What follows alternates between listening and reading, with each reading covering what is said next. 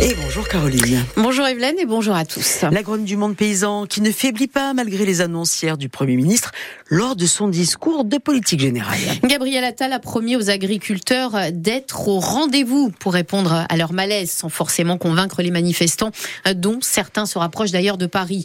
Les aides de la PAC seront versées sur les comptes bancaires des exploitants d'ici au 15 mars. Les mesures de défiscalisation destinées aux éleveurs bovins seront renforcées. Des aides pour payer le gasoil non routier et les frais vétérinaires seront accordés, ainsi qu'un fonds d'urgence pour les viticulteurs. Enfin, la France est sur le point d'aboutir à une prolongation de la dérogation sur les jachères qui oblige les agriculteurs à mettre 4% de leurs terres en jachère. Des agriculteurs qui encore hier ont manifesté.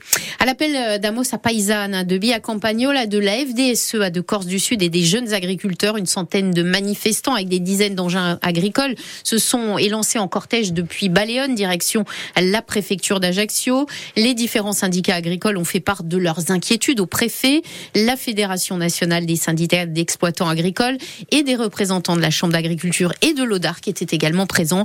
Une union exceptionnelle pour ce monde agricole, Léria Maria Mousse. Pour Pierre Toussaint Paul et le trésorier de Via Campagnol, une telle fédération du monde agricole en Corse est suffisamment rare pour être soulignée et témoigne de la gravité de la situation. C'est rare, ça prouve qu'aujourd'hui tout le monde va mal, quel que soit le modèle, quelles que soient les revendications, quel que soit le choix de commercialisation, peu importe, quelles que soient les filières, tout le monde va mal. Une convergence nécessaire, indispensable, qui dépasse les frontières de la Corse pour Paul Piazza, éleveur bovin dans le Haut-Tar ou vice-président de la Mossa Paysanne. On ne peut pas être toujours dans notre petit nombrilisme corse et euh, je pense que tous les problèmes qui touchent les agriculteurs du continent sont les mêmes ici. Concurrence déloyale, prix indécents et revenus indignes, mais aussi des spécificités liées à l'insularité qu'il est grand temps de reconnaître pour le manifestant. À un moment donné, notre typicité agricole ici en Corse soit prise en compte.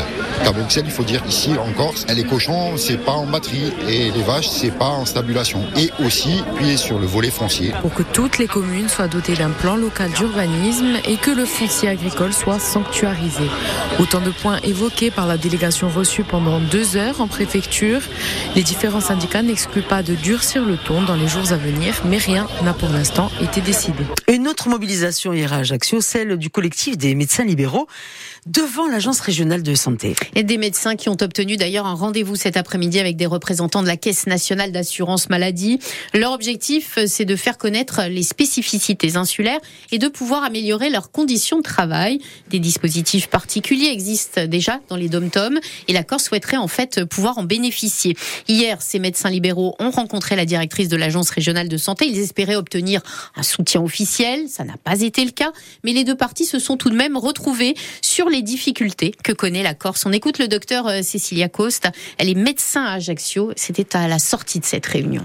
C'est quand même très positif. Nous étions venus rechercher le soutien de notre principale représentante, Madame Le Seine, à l'ARS, car nous avions eu déjà une oreille attentive de la part de toutes les institutions euh, euh, existantes et il nous manquait euh, un soutien affiché et assumé de, la, Madame Le Seine.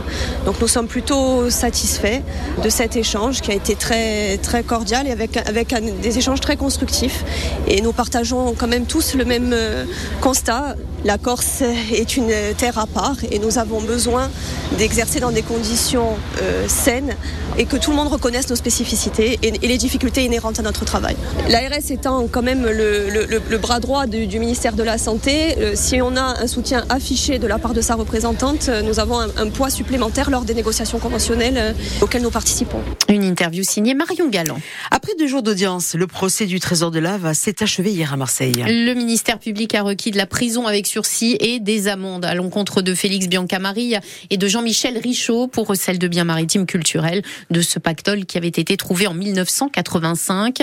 Le premier voulait vendre un plat romain en or dédié à l'empereur Galien sous le manteau. Il s'est fait arrêter en 2010. Et l'autre voulait l'aider et prendre sa commission au passage, selon le parquet, qui a, euh, qui a rappelé que ce trésor est un bien de l'humanité. Paul Ortoli. Oui, le parquet n'a pas tourné autour du plat. Il a mis les deux prévenus dans le même sac. Ce sont non pas des pirates ou des bandits de grand chemin, mais de fripons, a asséné le procureur Michel Sastre.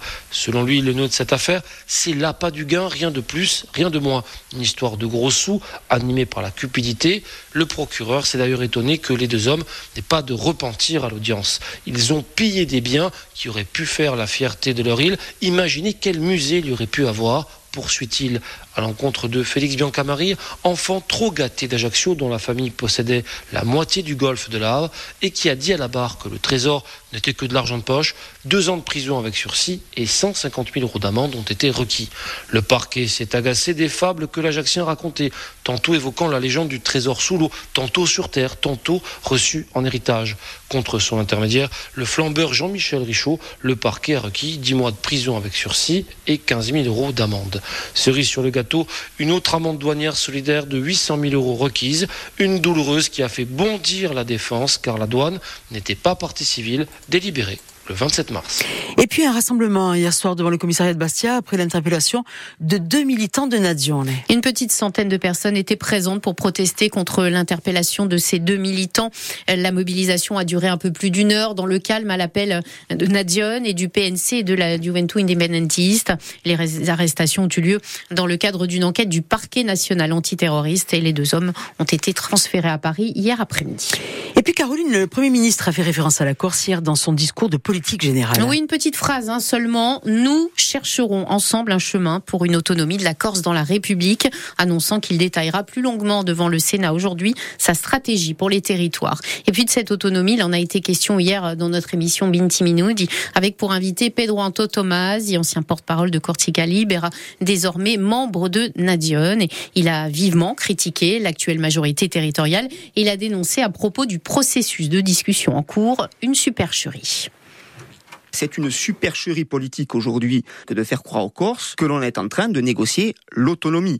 D'abord parce que dès mars 2022, le protocole passé entre M. Darmanin et M. Simeoni écartait la plupart des revendications fondamentales du mouvement national, le peuple, la co-officialité, le statut de résident, la corcisation des emplois. On sait aujourd'hui que le dernier élément qui aurait pu euh, faire penser à l'accession de la Corse à l'autonomie, c'est-à-dire le pouvoir législatif, est écarté, y compris par M. Attal, qui parle d'un simple pouvoir d'adaptation des règles. Que reste-t-il aujourd'hui de l'autonomie autonomie si ce n'est une décentralisation améliorée et un destin français, comme nous l'a annoncé M. Simeone. Et on sait déjà que le président de la République française a posé comme condition un accord avec la droite corse et la droite sénatoriale, c'est-à-dire que l'on va encore descendre d'un cran. Quand on a dit cela, on comprend bien que on discute sur un projet de décentralisation qui va certainement concerner d'ailleurs d'autres territoires en France et qu'on ne discute pas des droits historiques d'un peuple qui souhaite cheminer vers la souveraineté et qui l'a dit de façon démocratique à plusieurs reprises. Et puis Binti Minoudi a écouté quand vous voulez sur euh, Bleu RCFM. Et puis on va parler euh, de la création d'un délit routier, un domicile routier. Les députés planchent dessus. Nous verrons ce qu'en pense Françoise Lipini, présidente de l'association Adrien Lipini, un vélo, une vie. Elle sera notre invitée de la rédaction à 7h46. Un grand merci Caroline. Nous allons prendre des nouvelles du temps avant de rejoindre Jérôme Souzigny.